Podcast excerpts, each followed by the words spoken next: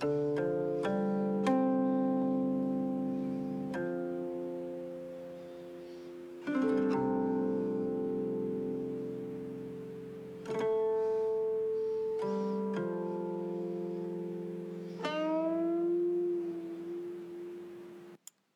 为罗盖，地为毯，日月星辰伴我眠。何人撒下名利网？富贵贫穷不一般。也有骑马与坐轿，也有推车把担儿担。骑马坐轿修来的福，推车担担命该然。骏马驮着痴呆汉，美妇常伴着服眠。八十老翁门前站，三岁顽童染黄泉。不是老天不睁眼，是善恶到头报应循环。书接前文，咱们前文书说到，这吴大师他利用这阴阳库破了赵顺儿子这个五鬼缠身关。破了这个关口之后啊，这吴大师告诉赵顺啊：“你家这果园里边这树啊种的有问题。”赵顺就说：“这个树哪有问题？”吴大师说：“这李子树种的有问题。”啊，赵顺说：“那这李子树是钱大牙让我这么种的。”这个钱大牙呀，跟赵顺他们两个人有恩怨。吴大师呢，告诉赵顺啊，这个事儿想破解啊，其实也很简单，把这李子树给他砍了就行了。啊，就这么的。第二天，这一行人呐，在这砍树，正砍着呢，这钱大牙来了。来了之后啊，这赵顺啊，跟钱大牙俩人就开始互撕啊，这通打呀。在这个过程当中啊，这钱大牙就提到他爹。也被偷走寿命的事儿，而且再次提到了这个秦先生。陈四一听这秦先生啊来了兴趣了，刨根问底儿的想打听这个秦先生。吴大师一看陈四这样啊，就说：“陈四啊，我不是告诉你别管这事儿吗？”陈四啊也跟吴大师跟自己师傅啊说出自己这个担心，还有这个事情的利弊。最后这吴大师啊叹了一口气，就告诉陈四啊。你不是想知道这秦先生吗？好，我告诉你，我见过他。陈四一听说，你见过他呀？怎么回事啊，师傅？这吴大师说，其实，在前几年呢，吴大师就遇到过一个非常厉害的阴阳先生。这阴阳先生，他这穿着打扮就跟钱大牙刚才描绘的，还有王富贵说的那个秦先生是一个风格，估计就是一个人。陈四啊，没想到啊，吴大师居然遇着过这个秦先生。那我师傅之前怎么没跟我说过呀？上回我从王富贵那回来，我师傅怎么就没告诉告诉我呀？陈氏这心里还挺不高兴。这吴大师说呀，其实当时我跟这个秦先生啊，就是打了一个照面他就是一身黑的打扮，戴着一个面罩，就露出两个眼睛，头上还戴着斗篷这个帽子，所以说我看不清他的眼神。只不过我从他身边走过去的时候啊，我不经意的就打了一个冷战这心里边啊控制不住发毛。等我回店里以后啊，我立马就觉得我自己头重脚轻，眼前就开始晕呐，浑身乏力，而且大白天的我能看见这屋子里边出现好几个阴魂。这是什么？这是阳气被大幅度削弱的表现呢。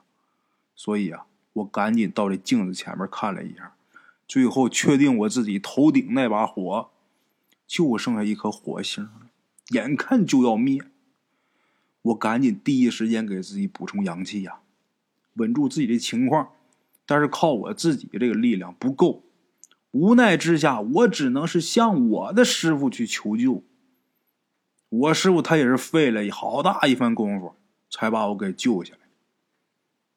我师傅把我救下来之后，还问我说：“到底得罪谁了？”我当时特别懵啊！我那几天都是规规矩矩的，我没得罪任何人呐。我师傅让我好好想想，是不是遇到什么不一样的人？他这一提醒，我立马就想着穿黑衣服、戴面罩那人了。所以我就把这人这个穿着打扮呢，就跟我师傅说了一遍。说完以后，我师傅说他没有见过这个人。不过啊，我师傅他可叮嘱我了，这次人家是灭了你头顶一把火，这只是个教训。下次出去的时候，如果碰见这种人啊，看着很古怪、很神秘的人，别乱看，也别乱查。离得远点儿。有些阴阳先生那脾气很古怪，一言不合呀就对你下手，你根本防不胜防。而且像有这么大能耐的阴阳先生，他真想灭你的话，太轻松。这吴大师跟陈四啊说这些，说到这儿的时候，这吴大师盯着陈四告诉陈四，虽然说你之前的那些考虑啊，怕这个秦先生跟秦府有关系，我们两个对付不了，哎，那都是为了以防万一。但是啊，在不能证明这个秦先生跟秦府有了直接联系的情况下，别去查这秦先生。光是秦府里那东西，够咱俩受的了。如果现在没事找事儿，你再得罪另外一个这么有能耐的阴阳先生，那咱俩这处境，那你自己想想，你明白吗？你明不明白我为什么不让你查他？吴大师说这话的时候，这表情非常严肃。陈氏能看出他这眼神里充满了警告啊！陈氏也吓着了，咽咽吐沫。师傅说的对，有道理呀，弄不过人家呀。说完以后啊。吴大师拍拍陈四的肩膀，就说：“你继续去砍树去吧，不该管的咱不管。”陈四点点头，回到李子林那边，继续帮着砍李子树。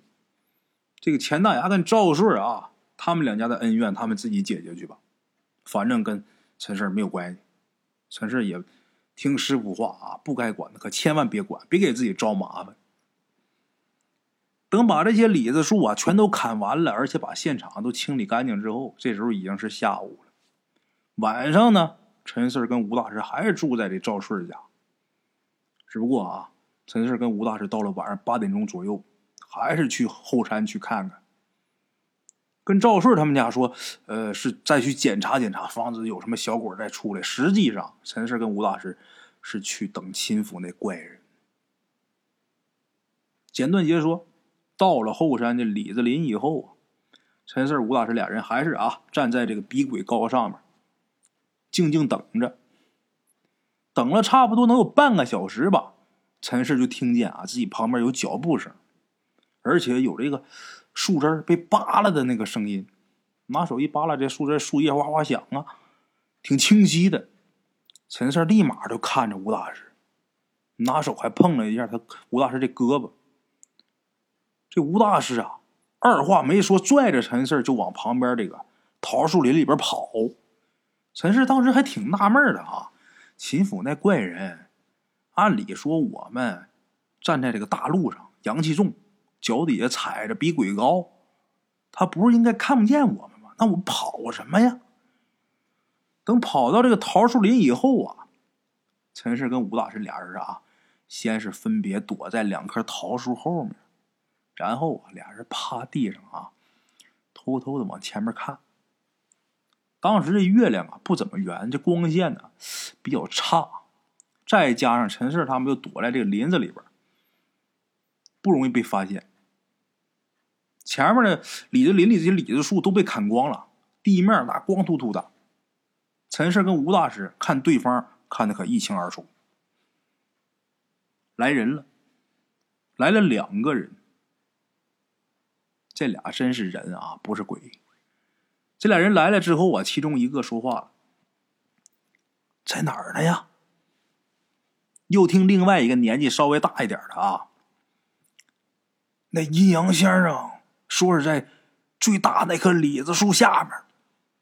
陈四一听这声音，知道这是钱大牙呀。这声音是钱大牙。今天他来。跟赵顺俩打架的时候啊，让让让让让陈四对这个钱大牙的声音很熟悉啊。这老家伙深更半夜跑这儿干什么？找什么东西啊？这时候那年轻点又问啊：“那李子树都砍了，怎么能知道哪棵最大呀？”这时候钱大牙说：“你笨呐，树砍了，树桩还在呀，找最初那个树桩。”说完以后，钱大牙跟那年轻人俩人一起就开始找。趁他们啊背对着陈四跟吴大师这边，趁这机会，陈四就悄悄的爬到吴大师身边，就小声问他师傅：“师傅，他们找什么呢？”吴大师也摇摇头：“吴大师也不知道啊。陈氏没继续问，继续看着。这俩人找了一会儿，这钱大牙突然很小声喊了一句：“在这儿呢。”听着这话，那年轻人立马就跑到钱大牙身边，看了一眼那树桩以后啊，又看看周围啊，就很高兴，就说：“哎，还真是他最大哎。”钱大牙这时候说：“啊，别废话，赶紧的，这回我非得让赵顺那狗日的赔命。”爸，咱们这么做不得好吧？我听说这下面有很厉害的东西，万一把事闹大了，不好吧？会不会找上我们呢？你怕什么呀？啊，儿子，这深更半夜的，周围又没人，谁知道是咱们干的？再说啊，赵顺那爷俩，那俩狗东西，这片果园本应该是咱们家的，你爷爷也不应该死啊！如果不是因为那爷俩，我们爷们现在能这样吗？这仇能不报吗？你爷爷我爹，不因为他爷俩能死吗？杀父之仇要都不报，那我还是人吗？啊！说这话，这钱大牙呀，可能考虑到他儿子害怕，哎，这年轻人是他儿子，然后就跟他儿子说：“你要不想干，你帮我盯着，我来。”说完之后，陈四就看这钱大牙啊。站这个最初这个树桩旁边就开始解裤子。陈氏看这个没明白，这要干嘛呀？这时候吴大师可急眼了，立马站起来，冲着钱大牙的爷俩就喊：“嘿，干嘛呢？”喊完之后，这吴大师啊就往前冲，就奔他俩去，往那跑。陈氏一看师傅都跑出去，那我别躲着了，跟着出去。这钱大牙呀，跟他儿子。俩人也照一愣，怎么的呢？没想到这还躲着俩人呢，立马吓得这脸色啊就不对了。但是这家伙啊，这钱大牙没跑，冲他儿子喊：“拦着他们！”他儿子也真听话，从这个后背啊就拽出一把柴刀出来，冲着陈四跟吴大师就冲过来。同时，这钱大牙呀，把裤子啊脱下来就蹲下了。陈氏跟吴大师啊跑出这树林以后啊，这吴大师就喊于小雨啊，于小雨，快去把钱大牙弄走。这话一出来，陈氏身边突然一冷，鸡皮疙瘩起来了。紧接着啊，这钱大牙他儿子已经冲过来了，对着陈氏还有吴大师就喊：“别过来啊！我说我他妈砍砍死你们！”他这一结巴，陈氏跟吴大师就明白了。他根本就不会砍他们，就是想吓唬他俩。一看这人胆儿不大，吴大师都没管他，直接就喊钱大牙：“你别的，你要这样的话害死很多人啊！”说钱大牙，你别的，你要这样会害死很多人。这话刚出来，这钱大牙啊，嗷唠一嗓子，这身子就看往前一窜，就窜出去，然后摔地上。顺着山坡就往下咕噜，往山底下滚。这一看自己爹出事了，钱大牙他儿子也没拦着陈氏跟吴大师，掉头啊就朝他爹跑过去。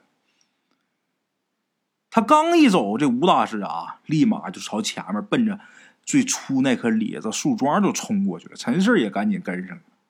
等他俩都跑到那以后啊，就听这钱大牙在下面啊哈哈大笑。完了，完了，完了！听着这话，陈氏的心里咯噔一下，就感觉这要出事儿。再看钱大牙刚才蹲那个地方那位置，有一股尿骚味儿，而且地上啊有那么一坨却黑的东西，臭烘烘的。那不用想也知道啊，这是屎尿啊！这王八蛋啊，刚才在这拉屎撒尿。陈氏就心想：他脑子进水了吧？跑这儿拉屎撒尿干什么？陈氏还没完全明白过来呢，这吴大师突然转过身，拉着陈氏就往山下跑，一边跑还一边喊：“于小雨，王小鹏，快跑！”陈氏还没弄明白，师傅这到底怎么了？这吴大师还没回答陈氏，这功夫没工夫答他问题呀。陈氏突然感觉脚底下一晃，这地呀一晃，就感觉像地震啊，来的太突然。陈氏一步没踩稳，这身子一歪，这人就摔倒在地。人一倒了之后啊，这吴大师不是拉着他呢吗？把吴大师也给带一跟头，然后这俩人顺着山坡就往下咕噜。好在啊，没咕噜几圈就停下了。停下来以后，陈氏这胳膊腿都疼啊，心里呀也挺有火，没明白怎么事，着急呀。抬头往上一看，这空地，刚才这个钱大牙拉屎那地方啊，出现了一个比较娇小的一个身影，隔着能有十多米远，而且光线比较暗，所以陈四啊没看清楚那到底是谁。不过能确定，肯定是一个小孩儿。陈氏冲着小孩就喊：“啊，王小鹏！”这时候吴大师喊：“那不是王小鹏，快跑！”吴大师是连拉带拽的把陈氏弄起来啊，拉着他往山下就开始跑。不光是陈四钱大牙那爷俩啊，估计也吓坏了，跟在陈四和吴大师后面啊，也一起跑。可是刚跑几步，陈氏就听身后啊一声惨叫，回头一看，谁呀？钱大牙！刚才不是跑吗？这会儿站在原地，双手张开。陈氏再仔细一看，这个钱大牙胸膛那个地方啊，前面有一只血淋淋的小手，慢慢的在那动。钱大牙低头一看啊。自己胸前这个手，那表情极度惶恐，愣了。钱大牙儿子在那喊爸。钱大牙一看自己儿子，这时候打这个嘴角开始往出流血了，声音很嘶哑，就喊：“快点跑跑！”陈胜一看这一幕，吓得，这时候不用问也知道，妖灵跑出来了。钱大牙刚才拉屎撒尿那地方，就是之前吴大师镇妖灵那个地方。之前吴大师也说过，如果有动物或者人在上面，大小姐，那这个灵物的这个灵力瞬间可就给解掉了，可就给化解了。钱大牙这王八蛋，他居然跑这儿化解了这灵力，把这妖灵给放出来了。简短截说，跑到山下以后，陈四吴大师急急忙忙的奔赵顺家就去了。等到了院里以后啊，这吴大师急忙就把这摩托车打着，然后让陈四啊赶紧上车。陈四也不敢耽搁呀，马上就坐车上。那听到这院里有动静，赵顺开门就出来了。这时候陈四已经上了车了。这赵顺就问呢：“吴大师，你们这是要去哪儿啊？”正说着呢。钱大牙他儿子跑来了，二话不说啊，就朝陈氏跟吴大师这摩托车跑过来。那不用猜呀，那肯定是想跟陈氏他们一起跑啊。这个赵顺啊，看到这个钱大牙他儿子就来气，就冲着钱大牙儿子就喊啊：“你跑我家干啥来？滚，给老子滚！”刚说完，吴大师这时候已经发动这个摩托车了。带着陈四和钱大牙儿子啊，飞速的朝外边冲出去。出了这个院门以后，往右一拐，陈四就看见侧后方向，大概能有十米开外站着一个能有六七岁左右的这么一个小女孩，身上穿着碎花的这个布衣裳，歪着脑袋，脸上没有表情，一步一步的朝陈四他们这边走过来。这小女孩蓬头垢面，这个脸蛋儿啊，能看出来惨白，一根一根这个血管啊发青，从这个皮肤下边鼓起来，纵横交错，这俩眼睛血红血红的。陈氏就看一眼，浑身瞎直嘚瑟。按理说他这鬼也没少见了，吓这样。陈胜下意识的就拍拍吴大师这肩膀：“快快，师傅！这摩托车啊，轰轰的，幺二五啊，这摩托车，按理说那年代啊，这东西那动力就算是可以了。轮子飞转，嗖的一声就窜出去了。眨眼之间，吴大师骑着摩托车带着他们两个，已经跑出去能有二三十米。”陈氏回头一看，这妖灵还是站在他们身后，大概十米左右的位置。陈氏有点懵了，弄不明白是我们没动，还是他跑这么快？这怎么还能撵上摩托车呢？看他这样啊，真吓人。陈氏心里急得不行啊，就催着吴大师：“快师，快跑！师傅！”那会儿这个村道啊，不像现在啊，这个农村这道一般都是柏油路、水泥路。那时候啊，那道都是泥巴路，啊，土路，坑坑洼洼的。这摩托车这速度啊，很快。那大伙想骑那么快，连坑带包的，在上面能不颠腾吗？烂慌，把陈氏颠的啊，也看不清这个前面到底是什么情况啊，心里边紧张。好在吴大师这驾驶技术不错，啊，挺有越野天赋。这么难走的路啊，没摔倒也没出意外。等跑出这村子以后，上了公路啊，这速度那可就快了，那可就开起来了。这吴大师在前面骑着摩托车，陈氏坐中间，后边坐着钱大牙儿子。这摩托车嗖嗖开，陈氏耳边的风是呼呼的，把陈氏这眼睛吹的都睁不开。陈氏当时还想了，这把行了，这速度是吧？那妖灵应该跟不上吧？可是陈氏一回头，心心都凉了。怎么的呢？在自己身后十米左右的位置，这妖灵还在那儿呢，还是那双血红的眼睛盯着陈氏。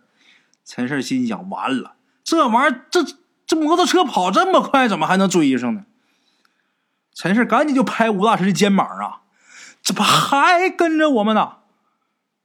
这吴大师也看了一眼后视镜，废话。当初我们请这个神灵把妖灵给镇住了，他现在逃出来，不找我们找谁呀？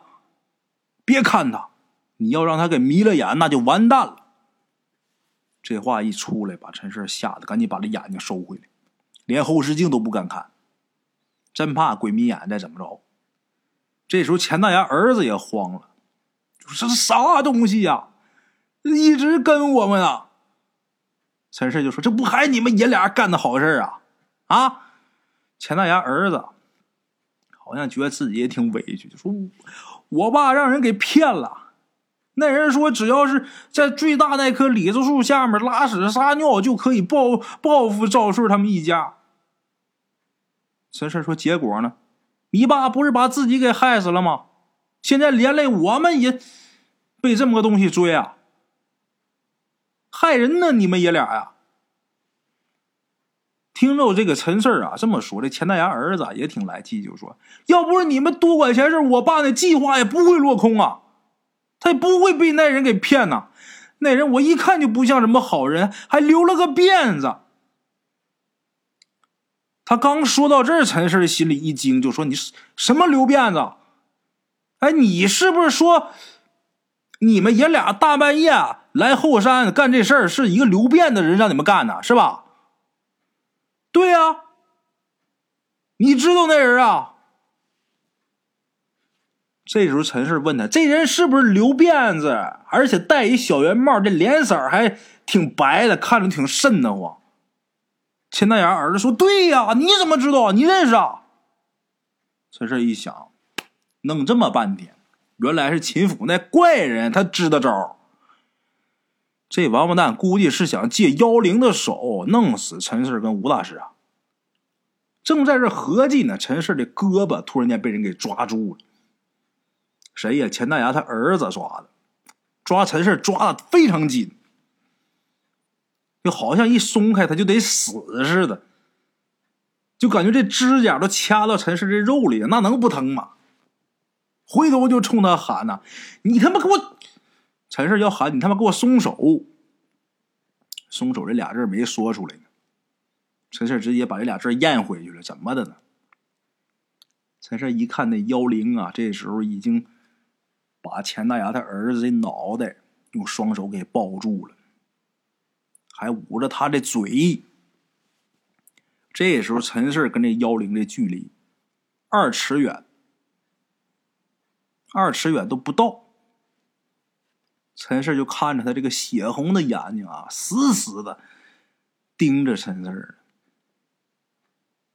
嘴角微微一扬，呵呵的笑了一下，这声音很轻，但是充满怪异啊！听着这笑声以后啊，陈氏一下浑身就麻了，头皮一下就炸了，吓得就失声差声的啊的喊，这俩手啊就抓吴大师胳膊，因为太害怕了，这嘴里边除了啊啊喊，什么也说不出来，各种抓那。意思啊，就是跟自己师傅告急，慌了。但是这时候，正好是前面是一个急转弯陈氏在后面这样啊，这个情况，吴大师这心里边也毛。这一个急转弯，由于这车速太快，在这个惯性的作用下啊，这车就失控了，一下就翻了。陈氏当时是趴在吴大师这个背上啊，坐摩托车的时候啊，没敢睁眼睛啊，不知道前面什么情况。等自己飞出去，陈氏才觉得不对，这眼睛才睁开。可是刚一睁开，啪就摔地上，这胳膊先着的地。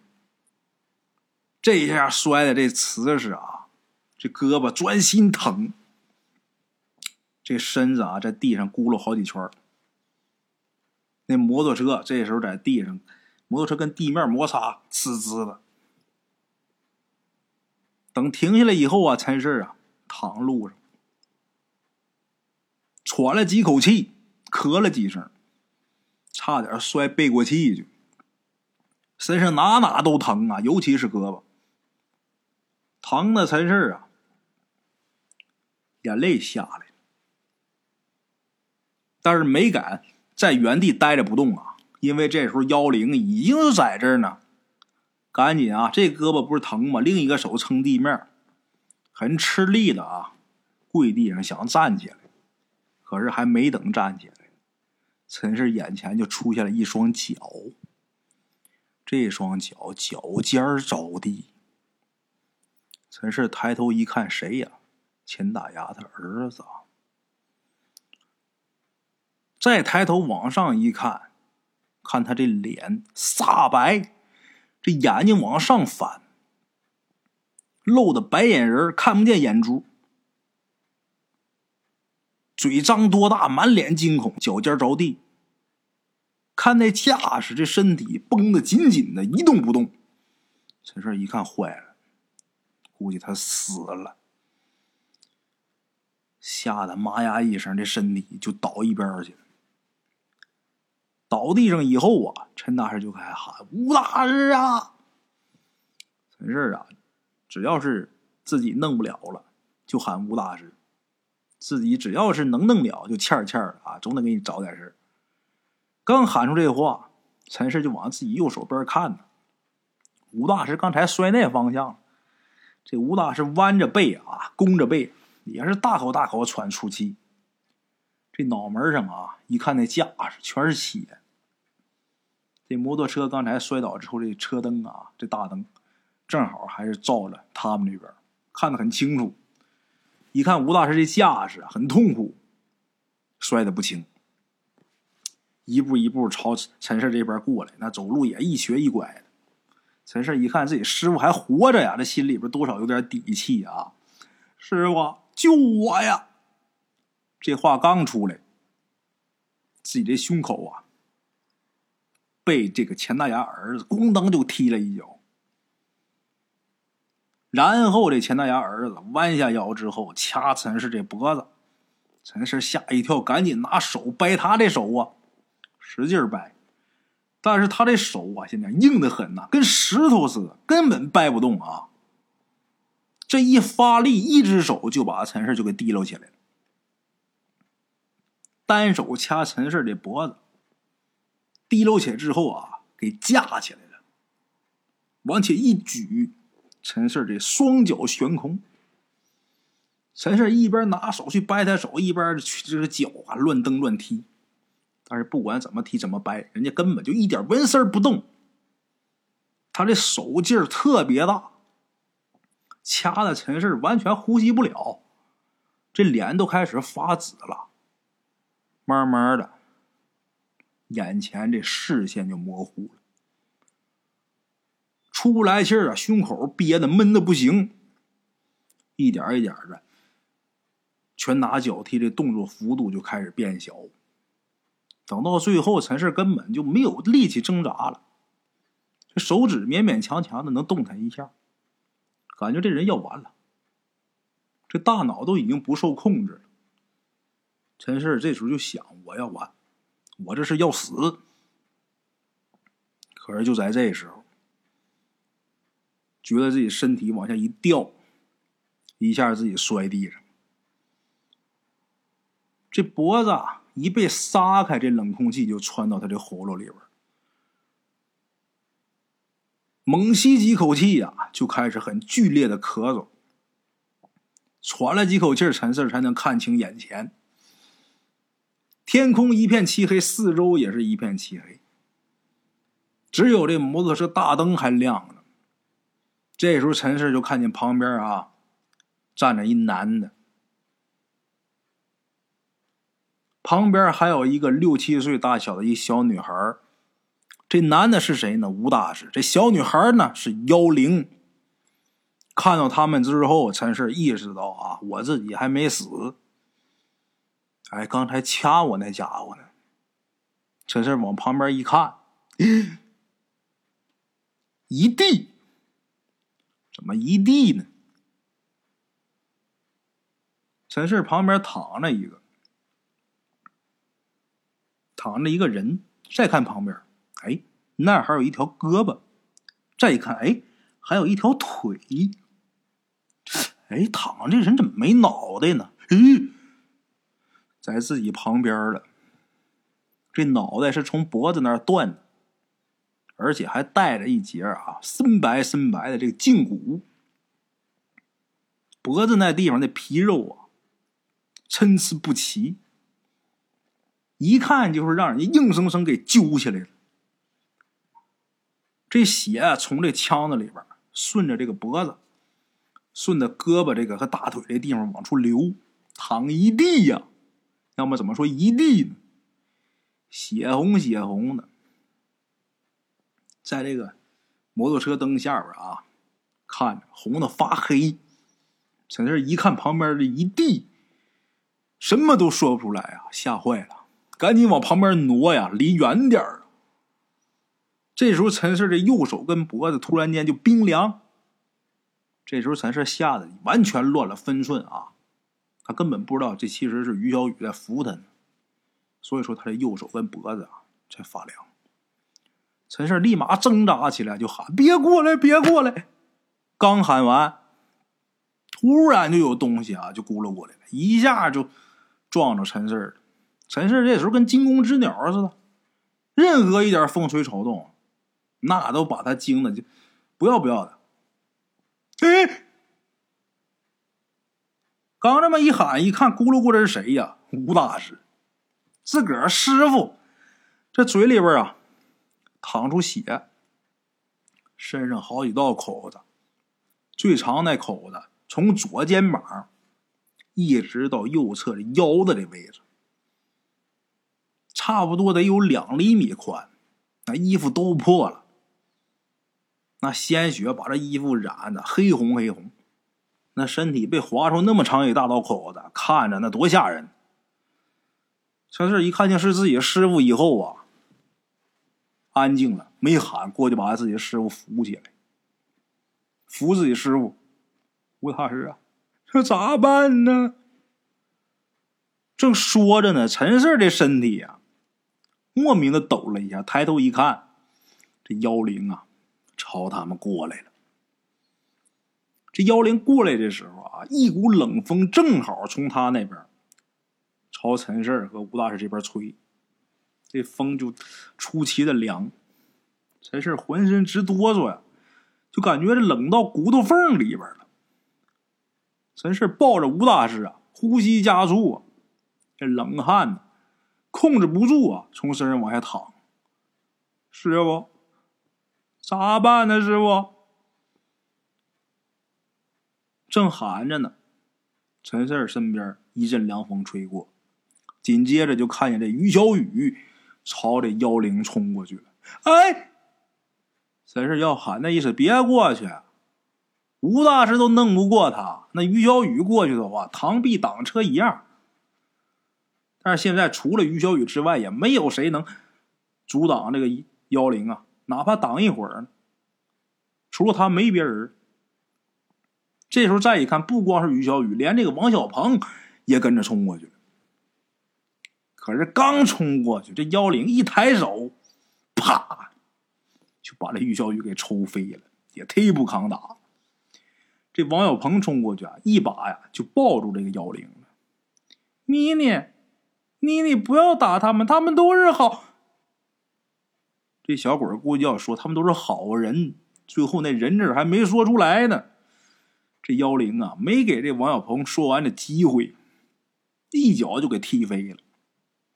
好在这妖灵啊，对这俩鬼下手没那么狠，要不然这于小雨跟王小鹏那就完了。魂飞魄散了。可是问题是，他俩被打飞了。现在陈氏和吴大师怎么办？陈氏吓得就往后退呀，往后一点点蹭。陈氏心知道完了，这把是彻底比尬了。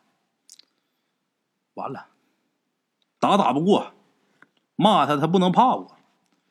我跟他商量商量吧。陈氏一边往后退，一边跟那妖灵说。那个，你放了我们好不好啊？那个，你要是放了我们的话，我我就有钱，我就给你烧钱。呜要啥给你啥。陈氏这时候也顾不上什么面子了。你看你穿的衣服过时了，我得换点新衣服行不行？你看你有啥要求你就提，你就拿我当圣诞老人，我就全给你办，行不行？你别杀我们，你放过我们吧。这个妖灵啊，无动于衷，也没过来，也没动，还是保持那个状态看着他。陈胜一想，这没过来，说一一下把我们弄死，这是不是被我给说动了？你继续吧，那个给条活路吧，只要不杀我们，让我干啥都行。要啥你就说，或者让我干啥我就给你办，行不行？这妖灵这时候啊，顿了两秒，突然间开口说话了，说什么呀？找到我弟弟。陈氏一看有门啊，这玩意儿只要你有条件，你提出来了，是不是？我就给你办，办了办不了，先不说，哎。能拖一会儿是一会儿啊！你弟叫啥呀？秦玉坤。陈氏一听这名啊，想都没想，立马点头就答应了。没毛没问题，没毛病，必须找着他。秦玉坤是不是？必须找着，你放心吧，这事我给你办了。陈氏就是想稳住他。至于这秦玉坤，他到到底是谁？他在哪了？我上哪找？那得以后再说，是不是？没没问题啊，我给你办。陈氏刚答应完，这幺零这个脸色就变了。你没想帮我，你骗我！陈氏一看，我操，他怎么知道我心思呢？他怎么还知道我心里想什么呢？这妖灵刚说完，眼睛瞪多大，张着嘴就朝陈氏和吴大师就过来了。眼见着他杀过来。吓坏了，这就差点就就喊妈妈了。宝宝吓坏了，心说完了完了，死定了。吴大师这时候突然说：“快把我兜里东西拿出来！”吴大师伤的够呛，那会儿他兜里边还有东西。哎，陈氏赶紧呐，伸手上吴大师这个不有个斜挎包嘛，这兜子里边上里边摸，摸着一个挺硬的一个东西。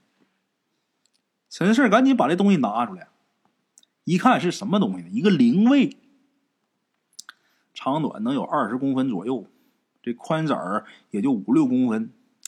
这灵位通体漆黑，拿手里边沉甸甸的，有分量，棒硬。一拿像是理石啊，什么石头做的。可是这个灵位啊，两面可没有刻字，就是一个空白的灵位。陈氏也不知道这灵位到底是谁的灵位，也不知道这什么秘宝啊，啊！陈氏拿这玩意儿在手里边，还是一点安全感没有啊。吴大师让拿出来，估计这东西肯定有用。陈氏把这东西一掏出来啊，就挡自己面前，然后闭眼睛，全身绷紧，心里边开始祈祷：“啊，不要杀我！” 等过了一两秒钟，陈氏发现我自己身上，哎，哪也没疼。按理说他过来就啪就把我给撕碎了，就跟我旁边那一地就差不多了，但是没疼身上，也没听见什么声音。哎，是不是这官这这这灵位管事儿的？我拿这把妖灵给挡住了呢。陈氏把眼睛慢慢睁开了，这一睁眼吓一跳，怎么吓一跳呢？这妖灵就在他面前，但是这妖灵啊，直勾勾的盯着这块啊黑灵位一动不动。这灵位上面啊没有字儿，陈氏心想：看什么呢？那上面啥也没写呀。看了几秒钟以后，这妖灵伸手就把这灵位给抓住了，就想要拿过去。陈氏吓一跳，不敢松手啊，心想：这是我们护身符啊！看这架势，这应该是保护我们的。你要拿走的话，那我不完了吗？这怎么还上手抢了呢？陈氏这边抓住了啊，就是不撒手。这时候，吴大师突然拿出一根棺材钉，照着妖灵这身上，噗，就扎进去了。这妖灵这会儿啊，被这个黑色的这灵位啊，被这黑灵位给吸引住了，一点防备没有。吴大师这一下啊，捅过去，这妖灵没躲，这棺材钉直接就扎进他这肚子里边。这妖灵一声惨叫啊，立马就把灵位给松开了，往后退了好几步。再看那棺材钉啊，噗噗的响，打被扎的这地方往出冒青烟。紧接着，这棺材钉不是没有完全都进去啊，还有一节在外头嘛。紧接着，在外面这头啊，当掉地上，这地上就剩下一个棺材钉的头。其他部分全融化了。陈氏一心想：好嘛，这赶上捅硫酸上了，这家这妖灵啊，看看自己这肚子，脸上这个清血管啊，全鼓起来。这眼睛看着比之前更红，死盯着陈氏跟吴大师。陈氏心说呀。师傅，你说你没事，你聊着他干啥呢？他要是真相中这个黑灵位呀，你说要不咱就给他也行。你说再说我现在我也没给他，你说我这转着呢，是不是？你说你尿不丁你没事，你聊什么闲？你拿棺材钉你捅他一下干啥呀？你看吧，这没有用，郭连丁也弄不死他。嗯，还有啥办法没有啊？师傅，哎，还有办法没？刚说完，陈氏这个浑身一抖，浑身冰冷刺骨。陈氏这右手啊，突然间一把就掐住吴大师这个脖子了，左手掐自己的脖子。这手指一发力一较劲，陈氏立马呼吸不了。吴大师这时候也着急呀，抓陈氏这个手就喊：“你干什么？”陈氏这时候根本控制不了自己的手。他整个身体，他现在控制不了。吴大师掰掰不动。陈四这时候被妖灵的力量给控制了，正在这个紧要关头，于小雨跟王小鹏颠颠又回来了。刚才不是让人干飞了吗？这会儿又回来了。这王小鹏过去啊，就求这个妖灵：“妮妮，你不要伤害哥哥他们好不好？他们是好人，我求求你了。”然后这妖灵当一脚，这王小鹏嗖又飞了。这于小雨呢，一看陈氏啊，一个手掐着自己，一个手掐着吴大师。于小雨也过来掰陈氏的手，掰不开。一看掰不开，这于小雨看着陈氏，然后点点头，说了一句：“对不起了。”说完之后，这于小雨一把抓住陈氏的小臂啊，手指一发力，陈氏心想：“你这是要放必杀呀？”这于小雨的必杀，听过前文书的好朋友，各位都知道啊，就是各种撕、各种扯。陈氏一看，你这是要拿我这下手啊！陈氏眼看着自己这个小臂啊，一下就扁了，这皮肉骨头啊，就好像被于小雨这个手劲儿啊给捏扁了。这是要把陈氏这胳膊给掰断，把他这胳膊掰断，断一条胳膊。能保他一条命啊！怕把自己给掐死啊！陈氏疼的眼泪都快出来了。可是正在这个时候啊，地上刚才那个黑灵位，刚才不是掉地上了？这会儿这灵位突然间啊飞起来了，一下就拍在这个妖灵脑袋上了。这妖灵惨叫一声，这身体就摔倒了。这妖灵一倒，陈胜立马就脱离他的控制。于小雨一看啊，撒手了。于小雨心想：这不用掰了啊，你没事吧？陈氏看着于小雨，好痛痛啊，小臂都抬不起来了，那真疼啊！眼看就要给掰折了。这时候吴大师啊，也在那咳咳咳嗽。啊！咳嗽几声就喊：“快去抢灵位！”让陈氏去抢灵位。陈氏现在浑身就没有不疼的地儿，刚站起来，结果脚一软又倒下了。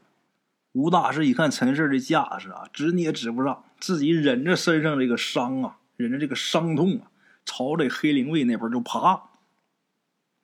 陈氏也咬着牙啊，往黑灵位那边爬。往那边靠，陈氏估计现在这玩意儿只有这东西能保我们命啊！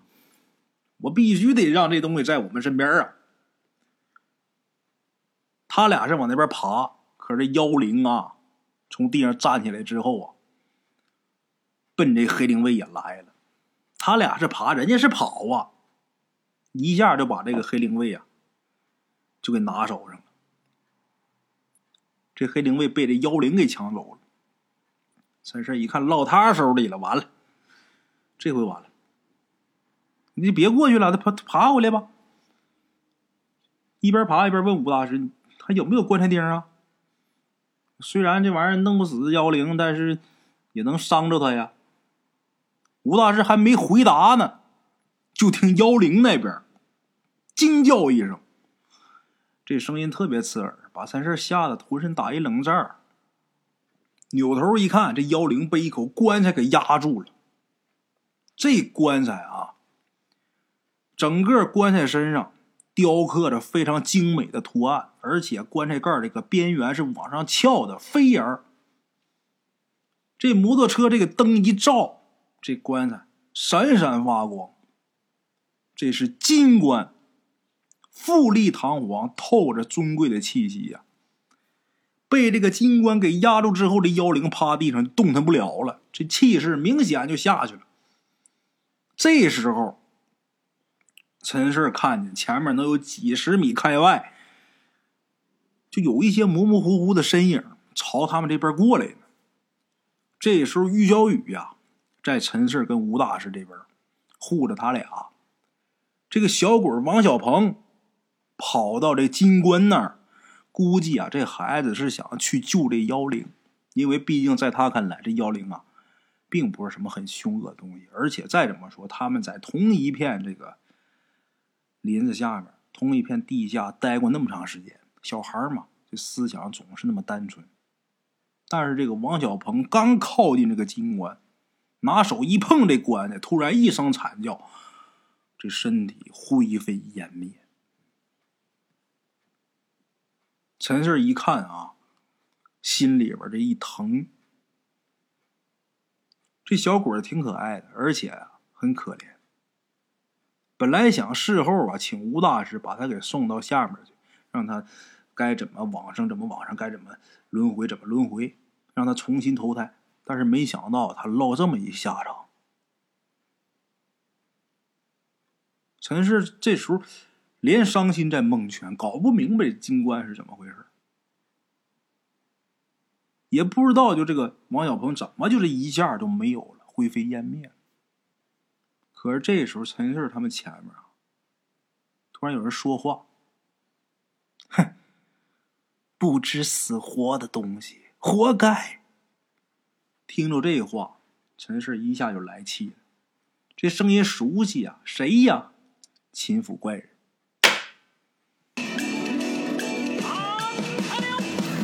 茶楼，人影错落。用声音细说神鬼妖狐，用音频启迪人生。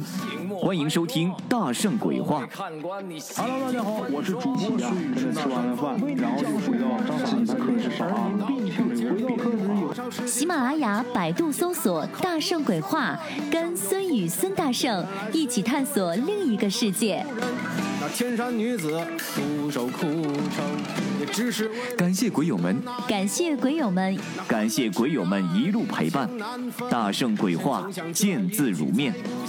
欲知后事如何，且听我下回分说。